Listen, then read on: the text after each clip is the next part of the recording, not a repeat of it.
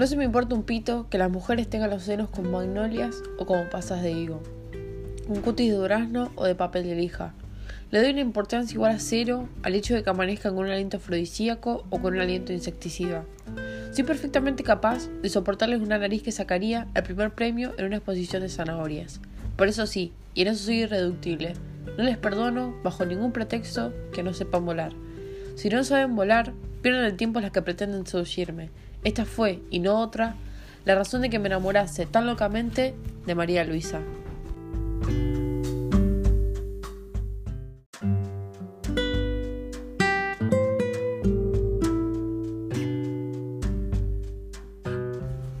¿Qué me importaban sus labios por entregas y sus encelos sulfurosos? ¿Qué me importaban sus extremidades de palmípedo y sus miradas de pronóstico reservado? María Luisa era una verdadera pluma. Desde el amanecer volaba del dormitorio a la cocina, volaba del comedor a la despensa. Volando me preparaba el baño, la camisa.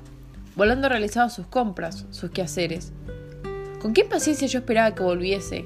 Volando de algún paseo por los alrededores.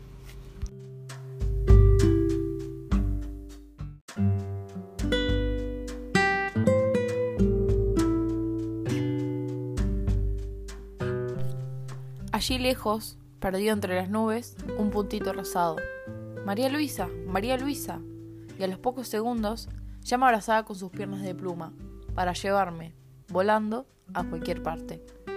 Durante kilómetros de silencio planeábamos una caricia que nos aproximaba al paraíso. Durante horas enteras nos anidábamos en una nube, como dos ángeles, y de repente, en tirabuzón, en hoja muerta, el aterrizaje forzoso de un espasmo.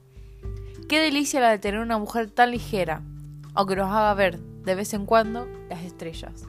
Qué voluptuosidad la de pasarse los días entre las nubes, la de pasarse las noches de un solo vuelo.